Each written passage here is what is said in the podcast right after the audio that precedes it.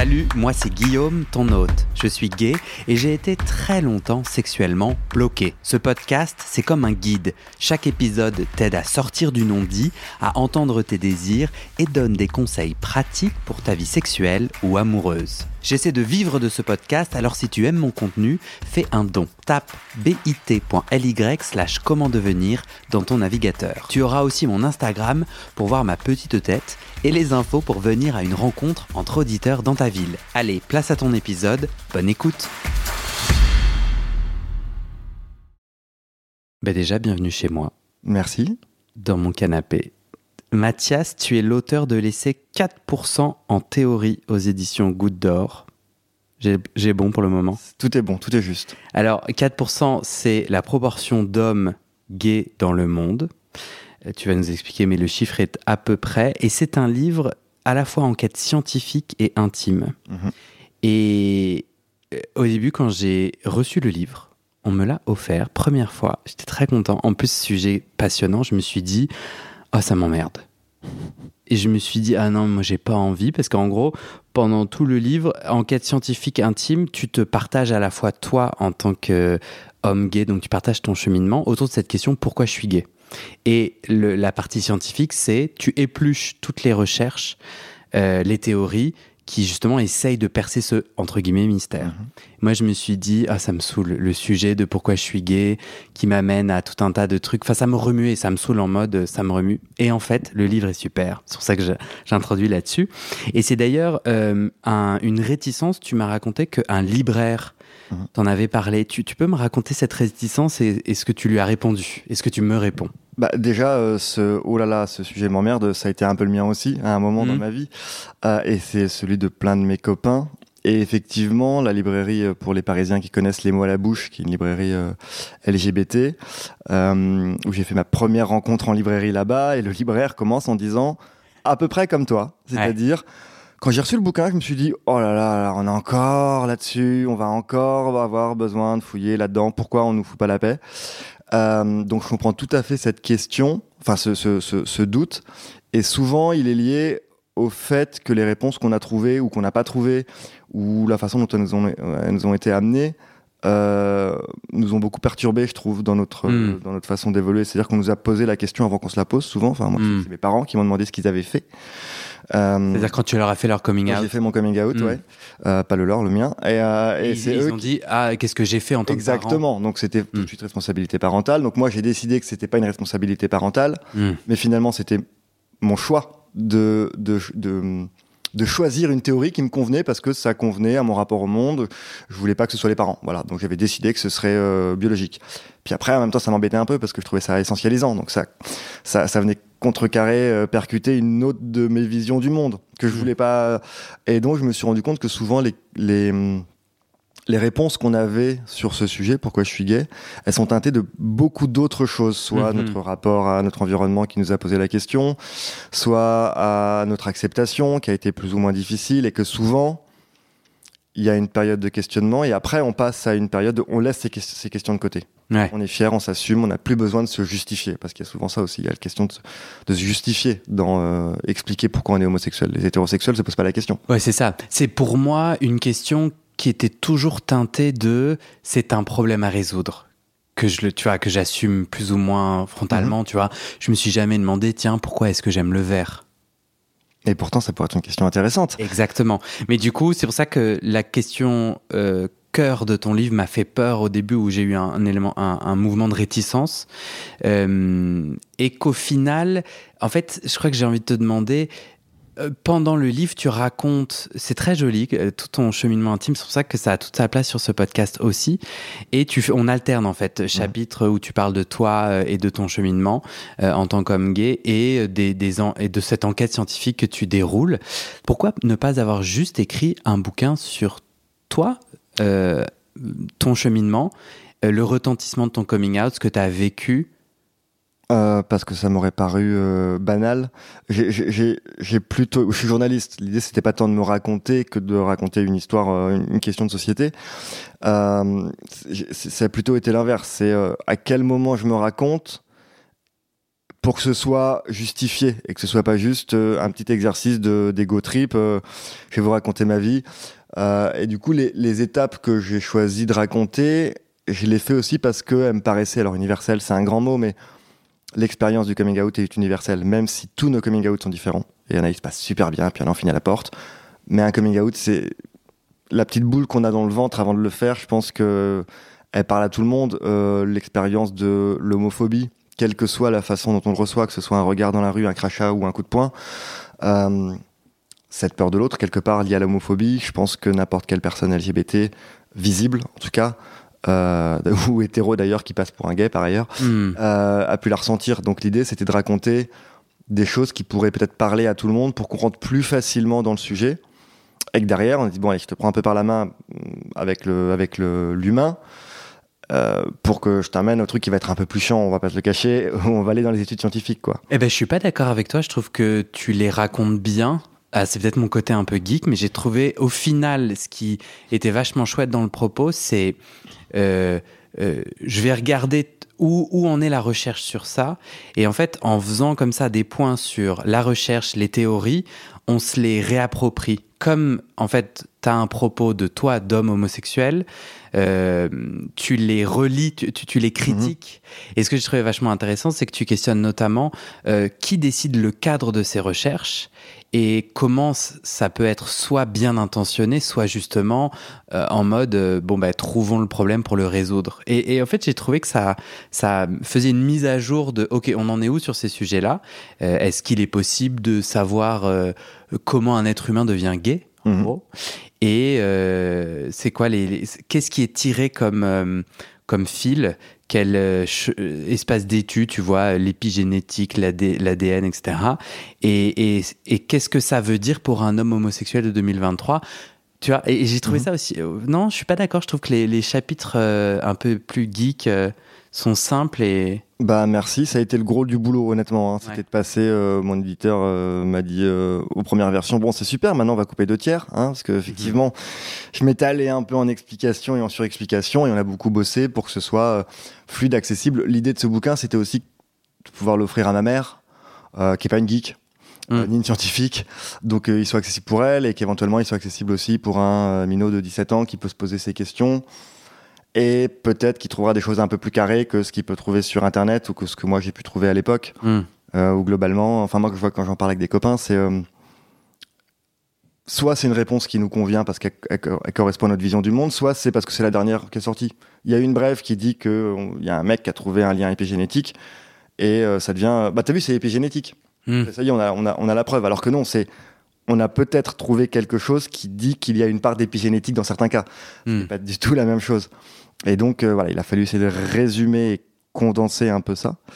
Euh, et effectivement, comme tu le disais, aussi de poser les questions qu'il y a autour, telles que qui fait ses recherches, dans quel but, dans quel cadre. Moi, j'étais très surpris de découvrir qu'il y avait plein d'homosexuels, par exemple, qui avaient eux-mêmes entamé ces recherches. Pour moi, c'était avant tout des recherches d'homophobes qui voulaient nous décortiquer pour nous réparer.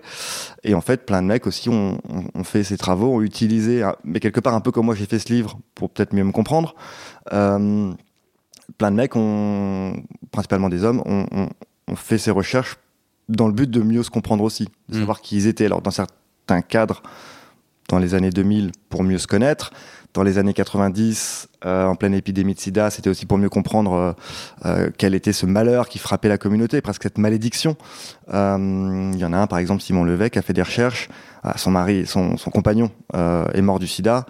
Et il a fait quelques petites recherches sur le sida, et puis il a, voulu presque aller à la racine de ce que c'était pour lui, et c'était l'homosexualité. Et donc il est parti dans ces recherches-là.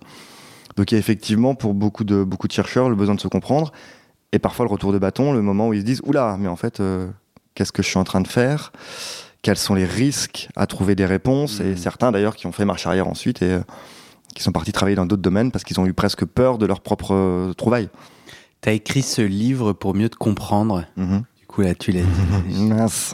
Alors, qu'est-ce qu'on a mieux compris? Non, mais c'est une vraie question. Toi. Donc, t'as fait deux ans d'enquête? Quatre? Le, le bouquin, l'écriture du bouquin a duré sur trois ans, mais il y a eu un an de rédaction intensive à temps plein et deux ans où euh, j'ai fait des recherches, mais j'avais un autre boulot à côté, donc c'était pas du, c'était pas du temps plein, ouais. Mais c'est quand même un cheminement de plusieurs années euh, entre le Mathias d'avant, qui était homosexuel à ce Mhm. moment-là, n'est-ce pas? Oui. Et le Mathias d'aujourd'hui, non. Il est en- toujours homosexuel. Il l'est, ok. Ouais. Euh, bravo. non, en vrai, qu'est-ce que ça change pour toi? Tu vois, que- c'est quoi le. Comment ça. ça où est-ce que ça t'a influencé, ces recherches? C'est difficile de savoir exactement quelle est la part du livre ou du travail que j'ai fait autour du livre dans mon évolution et les autres éléments, événements qui sont arrivés sur ces trois dernières années. Mais il est certain qu'il y a quelque chose de beaucoup plus apaisé, je dirais. Euh, et justement, peut-être qu'il se questionne moins, parce qu'on va pas spoiler, mais euh, je donne des débuts de réponse dans le livre et je donne évidemment pas la réponse absolue, parce que si on l'avait, je pense qu'on le saurait, on, m'a pas attendu. Euh, La réponse à. euh, pourquoi je suis gay, voilà. Ouais.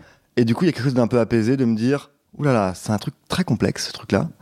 Euh, J'ai un bout de réponse. Ce bout de réponse, il élimine, même si je m'en doutais, mais bon, clairement, toute la question de pathologie, de maladie, de perversion, de, de, vice ou de satanerie, que sais-je, autre. Euh,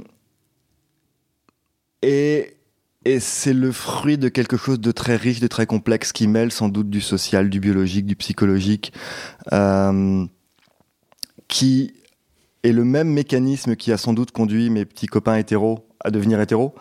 Euh, juste, on, on a pris des chemins différents, mais euh, la part de biologie, elle existe aussi chez eux. La part de psychologie, elle existe aussi. La, part d'environnement, évidemment, dans un monde hétérosexuel, elle, elle existe aussi. Donc il y a quelque chose qui m'a un peu apaisé, et ça m'a étonnamment, alors que c'était pas le cœur de mon sujet, apaisé sur les questions de masculinité aussi, je pense.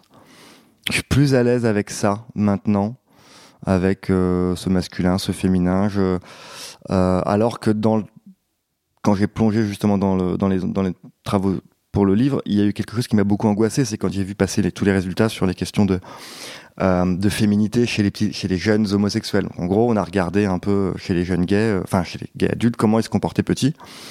Et il se trouve que statistiquement, on trouve quand même un peu plus de mecs dits efféminés. Évidemment, là aussi, ça ne conditionne pas. Euh, beaucoup de petits garçons efféminés seront hétérosexuels par la suite, mais il y a quand même une corrélation.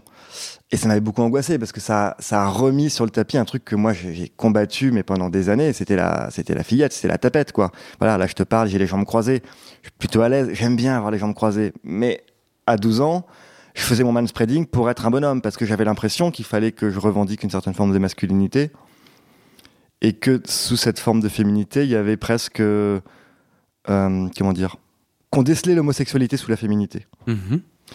que je voulais absolument cacher, évidemment, déjà à moi-même.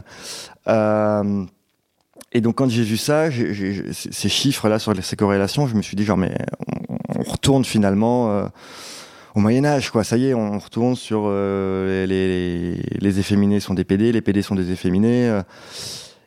Et maintenant, je me dis bah peut-être qu'on est un peu plus efféminé que la moyenne. peut-être qu'on pourrait l'être beaucoup plus si on s'était pas construit dans un monde euh, où on nous avait appris à être masculin justement Mm. et qu'on n'avait pas nous-mêmes caché une partie de cette féminité.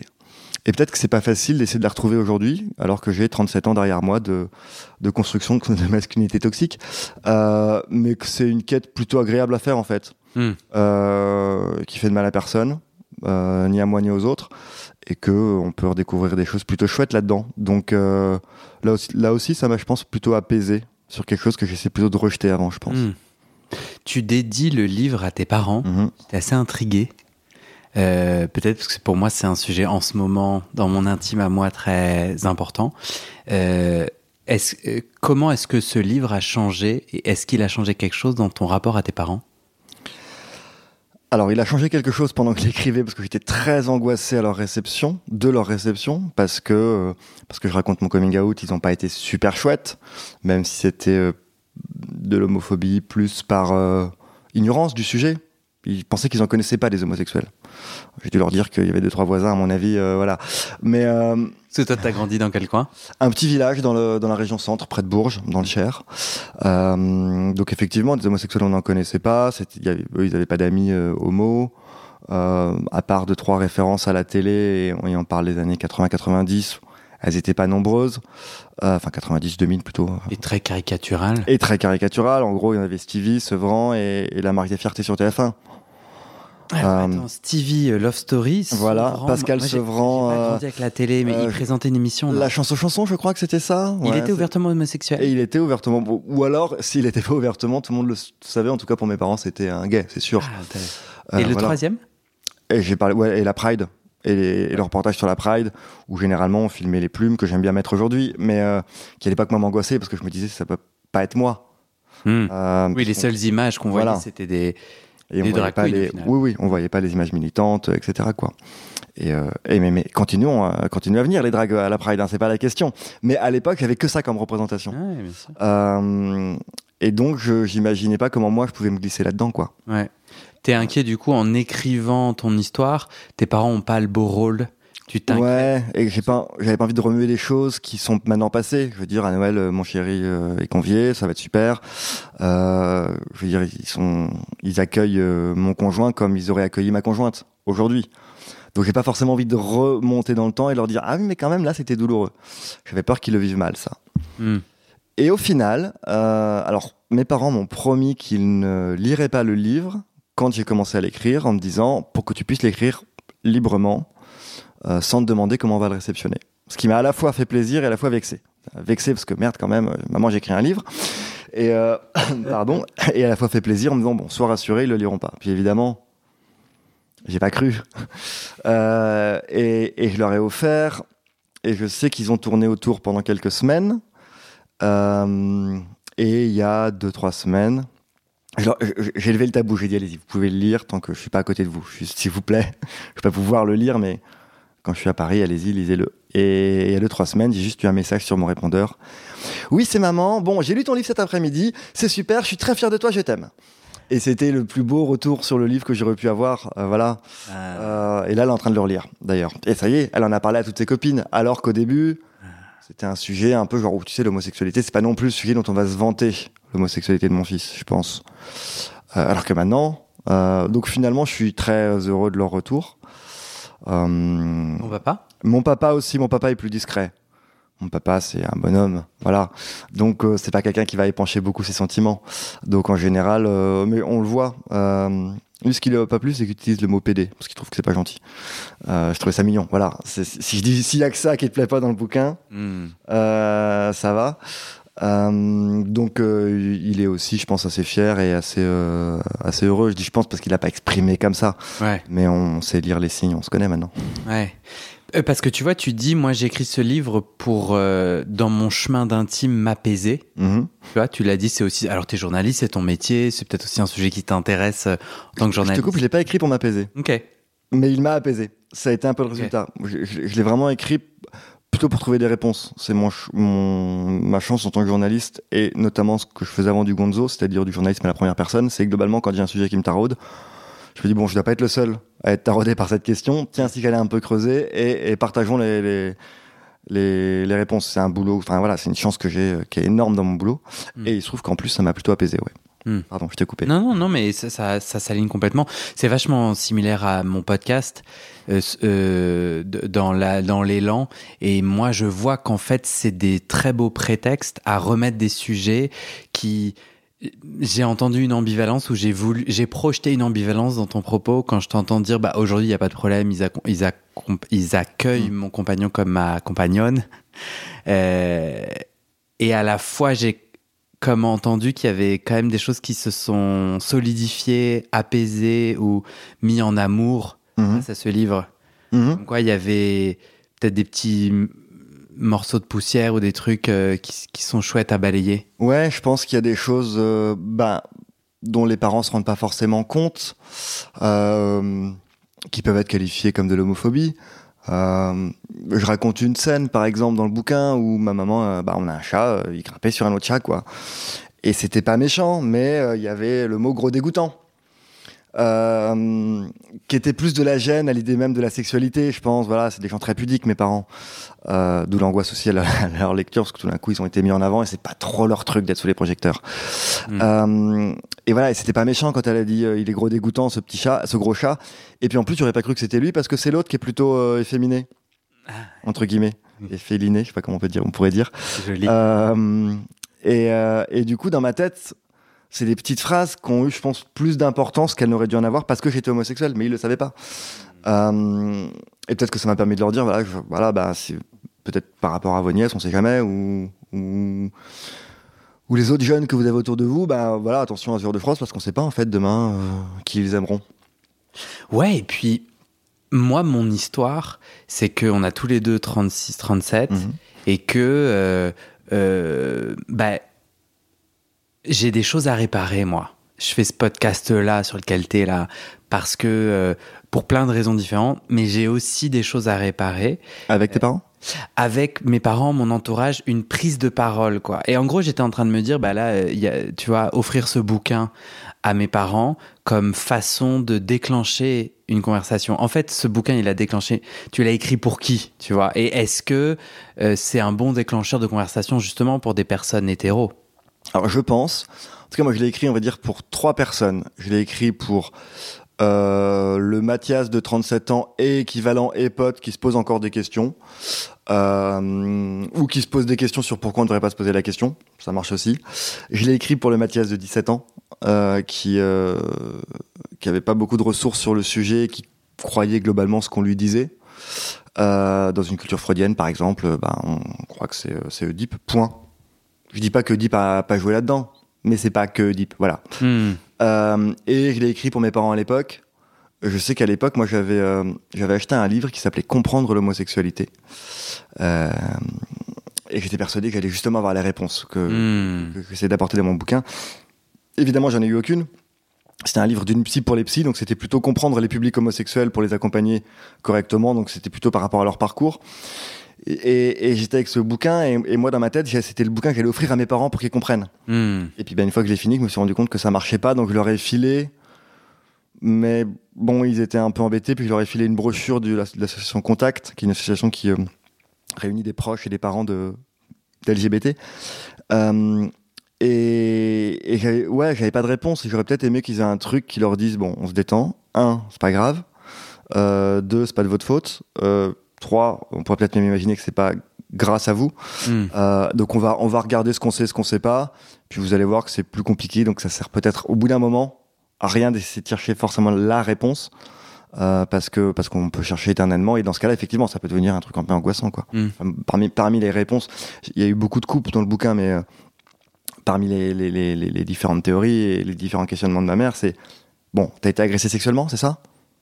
Alors non je n'ai pas été agressé sexuellement et deux c'est pas ça qui m'aurait rendu homosexuel mais, mais malgré tout on retrouve des, des, des correspondances il y a Mm. plus d'enfants LGBT qui sont agressés sexuellement que d'enfants hétérosexuels parce que probablement ils présentent d'autres fragilités euh, qu'on voit une certaine faiblesse que le prédateur sexuel voit une certaine faiblesse et en profite euh, et, et- et- et peut utiliser ça dans son cadre de manipulation. Mais du coup, quand on voit juste ces chiffres-là, on peut se dire, bah voilà, c'est pas compliqué, c'est parce qu'on a été agressé sexuellement. Bah non, ça marche pas comme ça. Mm. Mais là aussi, comment je pouvais leur répondre à 17 ans euh, Enfin, j'avais, j'avais aucune clé, quoi. Ouais, bien sûr. Du coup, j'offre ce livre. J'offre ce livre à mes parents ou pas? Ouais. en tout cas, j'ai des copains qui l'ont fait, enfin, qui, l'ont, qui, qui m'ont dit qu'ils avaient fait des commandes pour la famille, Ouais. en se disant, euh, pour les tontons qui sont persuadés d'avoir une réponse, euh, bah au moins ça évitera qu'on ait les discussions à table, ils liront Ouais. le bouquin et puis on fera la discussion l'année prochaine au prochain repas de Noël euh, quand ils l'auront lu. Euh, voilà, je suis pas en train de faire ma promo, hein, mais mais mais droit. mais je pense que en tout cas c'est un peu comme ça que je l'ai que je l'ai envisagé. C'est euh, Moi, je trouve que ça résonne bien qu'on soit concerné ou pas. Euh, tu vois Euh, Alors après, euh, oui, et encore plus, tu vois, si t'es hétéro et que t'as un membre de ta famille gay. oui, c'est plus voilà, si vous avez un proche gay, ça peut être une façon. Je sais pas si c'est de le comprendre parce que les passages intimes peuvent peut-être aider à comprendre ce que c'est qu'un parcours d'homo. hmm, vraiment un parcours lambda en, en l'occurrence. Il y a des parcours bien différents et, et parfois bien plus complexes euh, et bien plus violents aussi que le mien. Euh, mais ça donne une petite idée de ce que, de ce que c'est qu'un parcours d'homo et puis euh, et puis ça peut effectivement répondre à quelques questions sur. Mm. c'est parce que maman t'a trop couvé, c'est ça? Ou tonton, tonton était trop au travail? Ouais, et c'est vachement intéressant parce que même euh, si tu poses la question, enfin si tu, si je, quand je pose la question à mes potes gays, Mhm. qui sont euh, des personnes euh, qui s'assument et dont l'homosexualité se vit, tu vois, c'est pas des gens Mhm. qui, qui qui se cachent particulièrement. Et ben en fait, chacun a sa petite théorie quand même. hein. Et il y a des trucs très ancrés que ton livre débug et ça me fait une transition parfaite. En fait, je t'ai demandé, on va pas tout spoiler tout le livre, mais j'avais quand même envie de te dire, ok, s'il y avait trois infos Mhm. Euh, soit des trucs intéressants, curieux, soit des, des, des trucs qui t'ont touché, ému, ou justement ce que je disais, des mythes, Ouais. des gros mythos. Euh, Est-ce que tu me piocherais trois infos? Tu m'as dit oui, Guillaume. Eh ben, figure-toi que j'y ai pensé. Je t'en ai pioché trois. Euh, allez, j'ai même envie d'en mettre quatre, j'ai le droit. Vas-y. Euh, quoi la première? L'effet grand frère, parce qu'il m'a surpris, parce que je m'attendais pas à ça. Ah oui, moi aussi, c'était. Euh, J'ai un grand frère. T'as des frères et sœurs J'ai un grand frère, donc j'ai Ah ah. peut-être un petit effet grand frère. Raconte l'effet grand Alors frère. l'effet grand frère, euh, plus on a de grands frères biologiques, donc euh, on parle pas d'enfants adoptés, on parle pas d'avoir grandi avec quelqu'un, on parle vraiment d'enfants issus du, des mêmes parents. Plus on a de grands frères, plus on a de chances d'être gay. On a un tiers de chance en plus d'être gay. Euh, donc par exemple, si on a 4% en théorie de chance d'être gay, euh, on en a 5,2 avec un grand frère. Alors je suis pas sûr du chiffre exact, mais voilà, on rajoute 30 33%. Ouais. Euh, 6,3 avec deux grands frères, 7,9 avec trois grands frères, etc. Et ça, c'est sérieux. Hein. Ça, au début, alors- je me suis dit. Alors ça c'est sérieux, mais alors voilà, ça c'est pour l'instant très sérieux. Il y a, euh, je pense, plus de 30 études dans plein de pays, sur plein de populations qui ont fait ce constat. Ouais. Et là, il y a entre l'impression et le jour de l'enregistrement de ce podcast, euh, une autre étude qui est sortie qui dit, bon, on a repris les chiffres, c'est plus aussi évident que ce qu'on pensait. Donc il faut que je plonge là-dedans. Ouais. A priori, jusqu'à il y a un mois, c'était considéré comme un fait établi. On va, on va, du coup, attendons encore quelques, quelques Ouais. mois. Il va y avoir deux études qui vont reprendre Ouais. la précédente pour vérifier. Mais en gros, ça a été vérifié sur plein de populations, euh, dans plein de milieux différents, avec des âges de parents différents. Donc, c'est pas tant euh, l'âge des parents, que, etc. On, on peut imaginer plein de raisons différentes. Les gamètes qui, qui changent euh, en vieillissant, euh, la place dans la fratrie, le fait de grandir avec un modèle masculin, etc. Non, c'est- c'est c'est- c'est vraiment une frère- des frères biologiques. Et donc, ça, c'est la, on va dire ce qu'on sait statistiquement parlant. Et la théorie, mais là, par contre, on est encore sur l'hypothèse, c'est que, en tout cas, on a remarqué qu'il y a un anticorps particulier euh, qui est produit par la mère lorsqu'elle porte un fœtus euh, masculin.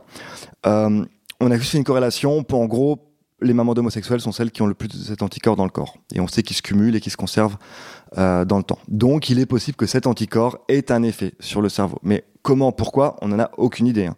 C'est juste qu'on a fait une corrélation et on dit c'est sans doute ça qui a un lien. Ok. Et, et, euh, et parce que moi, au début, je me suis dit, oui, c'est pas- enfin, en lisant ton livre, je me suis dit, euh, ok, c'est parce que une fois que euh, dans ma tête, je vois que le rôle de de- d'homme est, est déjà occupé par d'autres, Mhm. alors je m'autorise, d'homme avec des gros guillemets, Oui, oui, oui. hein, petite case. Euh, bon, ben, je m'autorise à sortir de la case. J'ai plus de chances de m'autoriser. Mais non, parce que ce que tu démontres, c'est que même si on, moi, donc, si j'ai des frères biologiques et je ne les connais pas, Mhm. je ne vis pas avec eux, Voilà. j'ai la même, cette proportion Ouais. fonctionne. Donc c'est vraiment de la chimie dans le corps. Donc il y aurait effectivement quelque chose de- de l'ordre du biologique.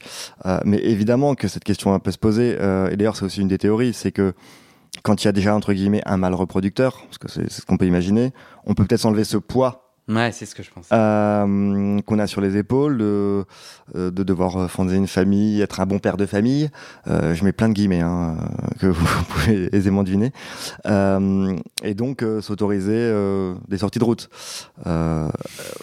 Et et c'est aussi une des théories même darwiniennes où on a remarqué que dans certaines familles, les personnes, alors si on mettait nos grilles de lecture occidentales aujourd'hui, on parlerait d'hommes gays et ou euh, de femmes trans. Euh, dans certaines cultures, c'est un groupe homogène qu'on voit un peu comme un troisième sexe. Et euh, bah, c'est bah, IL, parce que souvent, d'ailleurs, euh, IL peuvent être genrés dans les deux genres. Effectivement, n'ont pas d'enfants, mais sont des soutiens à la famille. Donc, ce sont euh, des nounous, euh, des grands frères. euh, ils font l'éducation, l'éducation sexuelle. donc, ils, ils sont là pour soutenir la famille. Et donc, dans la théorie darwinienne qui font que mais, mais pourquoi ce truc quand même se maintient depuis des millions d'années Alors qu'ils ne peuvent pas se reproduire. alors qu'ils sont censés ne pas pouvoir se reproduire, c'est parce que l'homosexuel a sans doute, euh, donc là vraiment on prend la théorie darwinienne, euh, aussi sa pierre à apporter à, la perpétuation de l'espèce. Pas forcément en se reproduisant, euh, mais potentiellement en étant un soutien à la cellule familiale. D'autres y ont vu un, coup de billard à trois bandes où certains gènes ont des effets parce que les, les femmes de la lignée maternelle d'un homme homosexuel ont plus d'enfants. Donc certains y ont vu, bon ok, donc elles ont certains traits qui vont faire qu'elles vont plus procréer, donc elles vont plus répandre ces gènes, Et chez les hommes, ça va donner plus de l'homosexualité masculine. Donc d'un côté, on aura des hommes qui vont avoir moins de reproduction, des, taux de reproduction plus faibles, mais des femmes sur la même lignée avec euh, le même patrimoine génétique ou une partie de ce patrimoine génétique, qui elles vont plus se reproduire. Et donc mmh. finalement, c'est un trait, puisqu'il ne nuit pas à la société, euh, qui se conserve euh, génération après génération. Oui, le, le, délire de, Darwin, c'est que le, que le meilleur gagne. Oui. on élimine normalement, un trait qui, qui, nous, qui nous nuit, effectivement, il va être progressivement euh, éliminé. Or, il se trouve que ça fait quand même quelques millions d'années que l'homosexualité existe euh, chez l'humain et chez nos ancêtres. Donc, on peut imaginer que si Darwin avait raison, on, a priori, on n'est pas en train de, de, détruire notre patrimoine génétique ou la, la survie de, de l'espèce. Est-ce que tu sais ce qui a déclenché la recherche de l'effet grand frère? Parce que, en fait, qu'est-ce que les chercheurs viennent foutre, les chercheuses viennent foutre dans ce...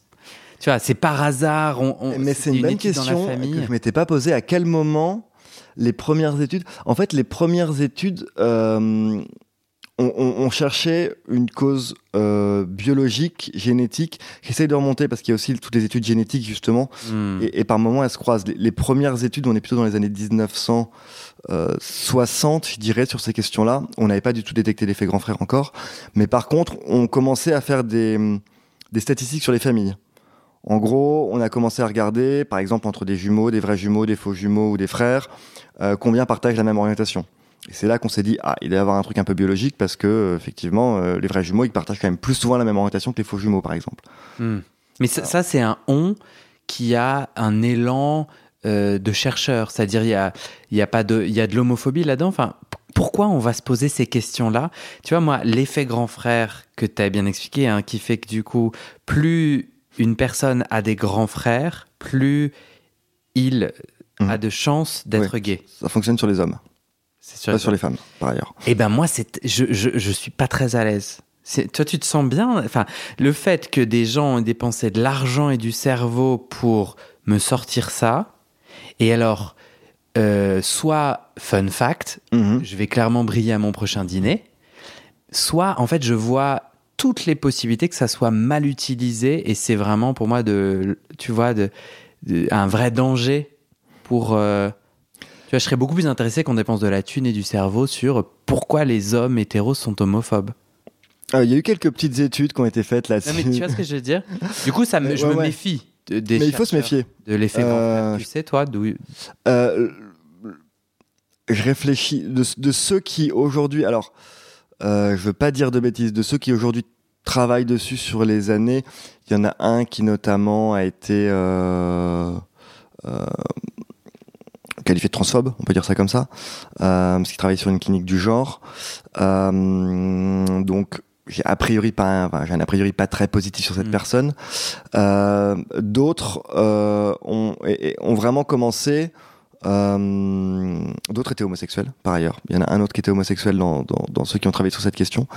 Euh, je crois vraiment que le, la base de cette question, c'était on va on va chercher à comprendre ce truc qui est l'homosexualité et on tape un peu tous azimuts et donc on commence à faire on va regarder ce qui se passe dans les familles. Mm.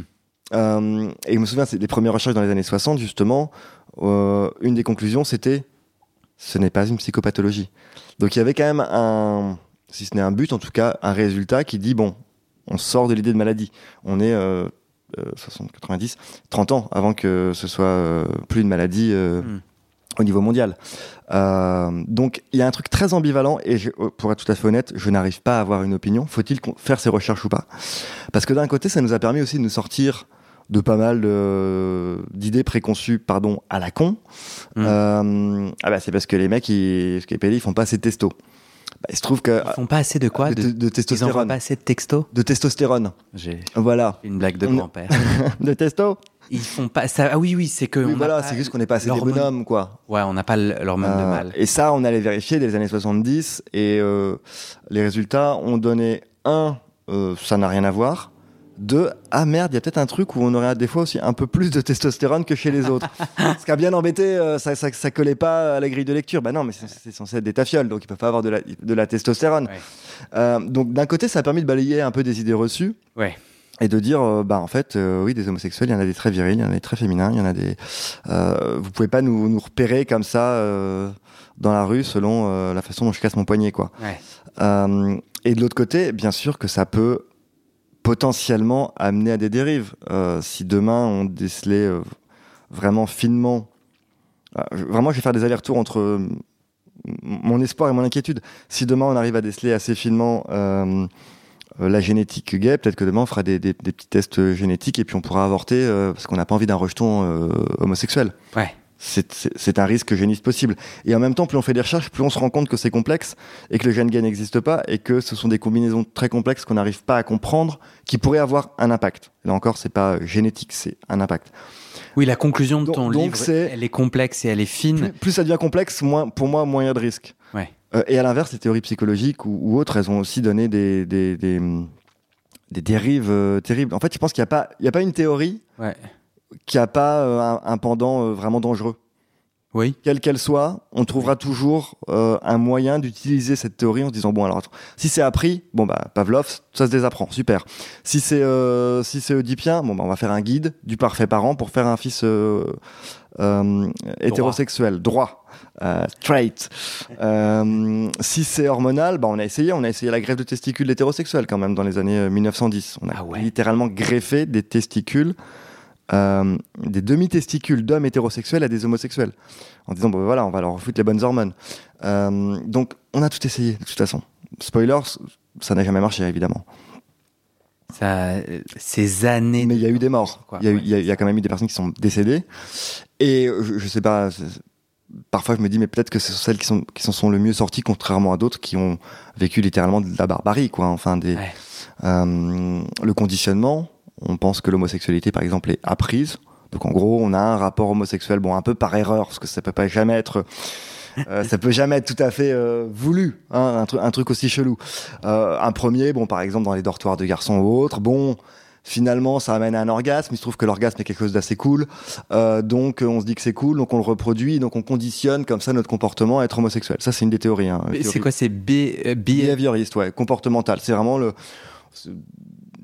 l'idée que tout est appris et conditionné. Voilà. Euh, alors il y a ceux qui considèrent que l'hétérosexualité est conditionnée exactement de la même façon. Donc là, c'est intéressant. Il y, a, ceux qui disent bon, bah, de toute façon, le comportement sexuel, c'est un comportement comme les autres. Donc, nous, on est behavioristes, on considère qu'il est appris homo comme hétéro. Puis il y a ceux qui vont dire non mais l'hétérosexualité, il n'y a pas besoin d'expliquer, c'est normal, c'est comme ça, c'est voilà, c'est la magie de la vie, c'est en nous dès le début. Et parfois il y a un mauvais comportement qui, qui arrive et donc c'est celui-là qu'il faut expliquer, essayer de comprendre. Donc déjà rien qu'avec la même théorie, on peut l'avoir de deux façons différentes. Et le pendant de ça, c'est qu'il y en a qui vont dire bah, ce qui s'apprend se désapprend. Hein euh, si vous avez si vous êtes fumeur, euh, il y a des théories comportementales, on va juste vous apprendre à changer vos habitudes, puis un jour vous aurez plus envie de fumer de clope. Ouais. Euh, et généralement, parmi les méthodes d'apprentissage, on vous explique aussi quand même que ça vous fait du mal.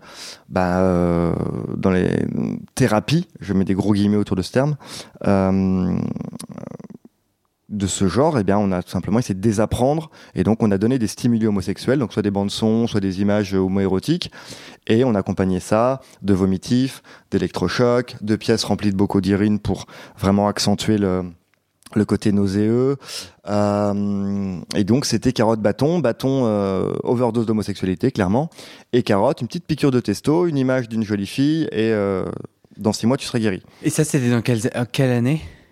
Ça, dans les années 60. Hmm. Il y, y, a eu les premières tentatives à base d'électrochoc, mais là, c'était plus l'idée de reconditionner. On, on, pensait faire un choc épileptique. Et on s'est dit, ça va repartir à zéro, on va rebooter la machine, et donc si elle, repart bien, bah, elle repart hétéro. Quoi. Bon. Euh, et dans les années 60, euh, beaucoup dans les pays de l'Est, euh, ex-URSS, beaucoup aux États-Unis. Nous, en Europe, on était plutôt castration, castration chimique ou castration physique. Donc, chacun hmm. avec sa petite théorie arrivait avec sa petite méthode. Oui, c'est l'histoire d'Alan Turing. Alan Turing, c'est l'exemple typique, oui. Ouais. Euh, c'était donc c'est on, dit le père de la micro-informatique, c'est euh, un ingénieur euh, informaticien, je sais pas comment on dirait, brillant, qui a notamment beaucoup aidé dans la Seconde Guerre mondiale les Alliés en, cassant la machine de cryptage allemande. Et bah, son statut faisait qu'il se sentait peut-être un peu au-dessus des lois, et donc quand il s'est fait agresser par un de ses amants, il allait à la police. Sauf que ben, c'était son amant, donc homosexuel. Et donc il a été condamné à la castration chimique. Euh, donc en gros, on lui a, on, l'a blindé d'hormones dites féminines. Euh, son corps a changé, sa lipido a plongé, la dépression est arrivée, il s'est suicidé euh, en croquant une pomme de cyanure quelques années plus tard. Hmm. Du coup, moi, je tire de tout ça que la, je trouve que en majorité, l'usage de ces théories, de ces recherches, on, on, a plutôt payé, nous, les homosexuels, depuis des années. Toi, tu es plus moite-moite. Tu mets en lumière aussi que ça permet, donc là, je revenais sur notre effet grand fer, quoi. Ça permet aussi de, de, mettre de côté des théories encore plus fumeuses. Ça permet de mettre de côté des théories fumeuses. Ça permet de voir qu'aucune théorie n'est la théorie. Euh, ça permet étonnamment de commencer à se poser des questions sur les hétéros, parce qu'après tout, pourquoi on n'expliquerait pas l'hétérosexualité aussi? Donc ça. Oui, parce que dans les années 60, on essayait de désapprendre l'homosexualité. Est-ce que pour vous, pour, du coup, en termes scientifiques, on a essayé d'apprendre l'homosexualité? Si ça se désapprend, ça s'apprend J'ai un peu cherché. Non, étonnamment, j'ai jamais trouvé de, de source. Peut-être qu'il y a eu des petites expériences individuelles, mais euh, je, je les ai pas vues passer, celles-là, étonnamment. Ouais. Est-ce que tu as tout dit ce que tu veux dire sur l'effet grand frère? Oui, je pense. On va pas trop spoiler. Non. Il y a quelque chose qui te paraissait important de préciser, toi? Non. Euh, moi, euh, on va passer au prochain épisode. Mais moi, dans ton livre, ce qui m'a saisi, et je crois que je le mets en lien avec l'effet grand frère, parce que moi, je pense à mon grand frère, mhm. qui est hétéro, en tout cas aux dernières nouvelles, euh, qui a une femme et des enfants et qui incarne vraiment une reproduction du modèle hétéro entre gros guillemets réussi et qui au plus s'avère être une personne délicieuse et qui apprend plein de trucs et qui ensemble on chemine beaucoup et, et, et l'autre, en fait, j'aurais envie de créer un effet euh, frère gay. Mm-hmm. Parce que ce que tu disais, en fait, euh, je me pose des questions sur ça veut dire quoi vieillir homosexuel? Moi, j'ai pas d'exemple. Mon seul ancêtre euh, gay, non, j'ai, j'ai pas de, enfin, j'ai pas de, dans ma famille de personnes qui sont âgés homosexuels, c'est ça que je voulais dire. Donc j'ai jamais eu d'exemple de personnes de plus de 50 ans vieillissant homosexuels et euh, avec une place heureuse et joyeuse dans leur vie, dans la famille, etc. Donc je vais être le premier moi. Et je veux pas d'enfants, donc je vais être le premier homosexuel sans enfant. Et, et... ça t'angoisse? Bah non, justement parce que j'ai fait tout, je fais et j'ai fait tout un chemin pour prendre une place particulière, singulière, joyeuse, euh, qui, qui utile, enfin, j'aime pas le terme utile, mais chouette, quoi. D'être une sorte d'influence, de, de rôle modèle, tu vois. Et, tu en parles dans ton livre, tu parles dans d'autres cultures de ces, de ces, personnes du troisième sexe, mhm. soit homosexuels. Enfin, les termes sont souvent choisis localement, culturellement et selon la langue. Et c'est des personnes vues comme apportant à la cellule familiale. tu parlais tout à l'heure de, parler de sexualité avec les enfants, enfin avec mhm. les adolescents, de, de, de, contribuer d'une manière ou d'une autre. Et ça m'a vachement parlé. Pour moi, c'est peut-être un des futurs pour moi en tout cas que je vis aujourd'hui, euh, j'ai envie d'être une forme d'autorité ou d'adulte qui, pour mes neveux et nièces, qu'ils ne peuvent pas forcément avoir, parce que bon, bah, tes parents, mmh. c'est tes parents, puis tes, je sais pas, tes, tes oncles et tantes hétéros. Et moi, je suis différent dans ma manière de d'être au monde. Et, et, en fait, euh, je trouve que mon frère et ma belle-sœur euh, célèbrent vachement ça. Enfin, on fait pas une ronde autour de moi. Non, mais c'est euh, chouette. Il est homosexuel, yeah, yeah. non, mais en vrai. D'être à ton dîner de Noël. C'est clair.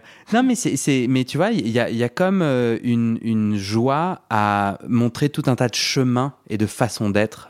Tu vois, enfin, en tout cas, c'est ce que je ressens, quoi. Et du coup, je sais pas s'il y a des chercheurs et des chercheuses ils, cherchent l'effet grand frère. J'aimerais qu'on cherche l'effet j'ai un frère gay. Comment est-ce que ça fait de la cellule familiale quelque chose de plus résistant, puissant, inspirant, accueillant, ouvert? Oh là là, c'est une bonne question ça, et c'est euh, une, une, chouette réflexion. Je sais pas si on l'a construit, euh, enfin comment on en arrive là, hmm. mais comme tu as dit, ouais, euh, on est différent en fait. Donc de fait, et en plus on sera a priori. On, toi et moi, homosexuels? Homosexuel, ouais. Hmm. On est, on, sort de la norme. Ah donc anormaux au sens où on n'est pas majoritaire, quoi. Ouais. Et, et, en plus, statistiquement, on va moins se reproduire. Maintenant, on peut. Euh, on a toujours pu, hein, techniquement, euh, une gamète et une autre gamète, on, peut se les faire se rencontrer, mais ça a quand même été historiquement plus compliqué. Mais globalement, bah, moi, je suis comme toi, euh, je veux pas d'enfants, donc, euh, donc justement, du point de vue darwiniste, euh, bon bah, qu'est-ce que je fais de ça, quoi? Ouais. Qu'est-ce que je fais de cette vie, en fait euh, bon, sachant que les hétéros, une fois qu'ils ont fait un enfant ou deux, globalement, il leur reste quand même plein de capacités cognitives à se poser la question de qu'est-ce que je fais de cette vie. Mais euh, et du coup, effectivement, on peut en faire des choses chouettes et, euh, et montrer d'autres regards, d'autres points de vue, apporter de la joie. C'est des belles missions, je trouve, ouais. dans la vie. Ouais, tu as un, un, truc très concret. Après, moi, je fais un métier un peu artistico, journalistico, machin, perché. Donc, je pense que dans et mon frère a fait un choix beaucoup plus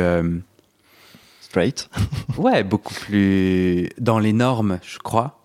Non, non, je suis sûr, c'est, j'ai le droit de dire ça et c'est pas du tout péjoratif. Euh, je pense que en racontant, tu vois, comment, euh, tu vois, comment je travaille, ce que je fais, euh, euh je trouve ça intéressant. Et puis, euh, j'ai du temps. N'ayant pas d'enfants et ayant la trentaine, j'ai une forme physique. Mmh. Donc, par exemple, tu vois, mes neveux et nièces, je les emmène en week-end. Donc, je suis parti à Genève avec mon neveu, à Bruxelles avec ma nièce et j'ai pas le même rapport aux choses, mm. tu vois, que, que le. Et c'est trop bien, quoi. Et je pense que dans, ma, dans ce qui m'intéresse et de, de, comment j'essaie de leur faire découvrir le monde, euh, je peux avoir un rôle queer. Ou en fait, le fait que j'ai des rapports sexuels avec d'autres hommes, ça n'a pas sa place, enfin, on s'en fout, ça oui. ne change strictement rien dans mon rapport à mes neveux et nièces, mais il s'avère que quand même j'ai un rapport au monde de comment j'ai grandi, comment j'ai été euh, malmené ou comment j'ai dû saisir ma place, comment j'ai dû me défendre, comment j'ai dû, tu vois, comprendre ce qui se passe. Et, et rien que là, dans, je fais des recherches dans ma famille justement sur l'homosexualité un grand-oncle homosexuel. Oui, j'allais dire, ça m'intrigue quand tu parlais des ancêtres. Ah oui, tu vois, où du coup j'ai commencé à poser des questions, on a découvert tout un tas de trucs. Enfin, j'ai découvert qu'il y avait des secrets familiaux, des, des, mm. des vérités qu'on a. On, apparemment, j'ai pas le droit de dire mensonge. Euh, ça gêne certaines personnes. Mm. On va dire des vérités qu'on a oublié mm. de nous transmettre à nous, la nouvelle génération. Et, euh, et, rien que ça, je le raconte à mes neveux et nièces. Euh, aussi parce qu'on en parle beaucoup avec mon frère, ma belle-sœur et tout, quoi. Et ça, c'est, je suis sûr que ça les transforme. C'est obligé. Ils captent pas tout, mais c'est sûr que je les transforme. Oui, mais c'est des petites graines, quoi. Ah, c'est sûr. Dans mon rapport à l'autorité, à la famille, à, ce, à la vérité, avec un grand V, etc., etc. Bon, je me suis un peu, j'ai glissé, mais. Non, non, mais euh, je suis parti de là avec effet grand frère. Excuse-moi. Je, ouais. je, suis assez d'accord. Effectivement, peut-être que les euh, si les PD sommes des tantes, comme on dit, peut-être qu'on peut être des super tata, effectivement. Ouais. Tant mieux. Et j'aimerais Restons une, une étude sur l'effet tata l'effet tante, l'effet petit frère gay ou grand frère gay, tu vois. Comment euh, on est une belle valeur ajoutée, euh, puissante, importante, essentielle à protéger, quoi. Comment faire un monde plus queer gagne tout le monde, fait gagner, entre guillemets, -hmm. tout le monde. Bon. Ce sera ma conclusion de cet épisode. On se retrouve à l'épisode prochain. J'ai besoin de tes deux, trois autres infos clés. Oui, c'est vrai. Surprenantes, intrigantes, intéressantes. Merci Mathias. Merci. À très vite. À tout de suite.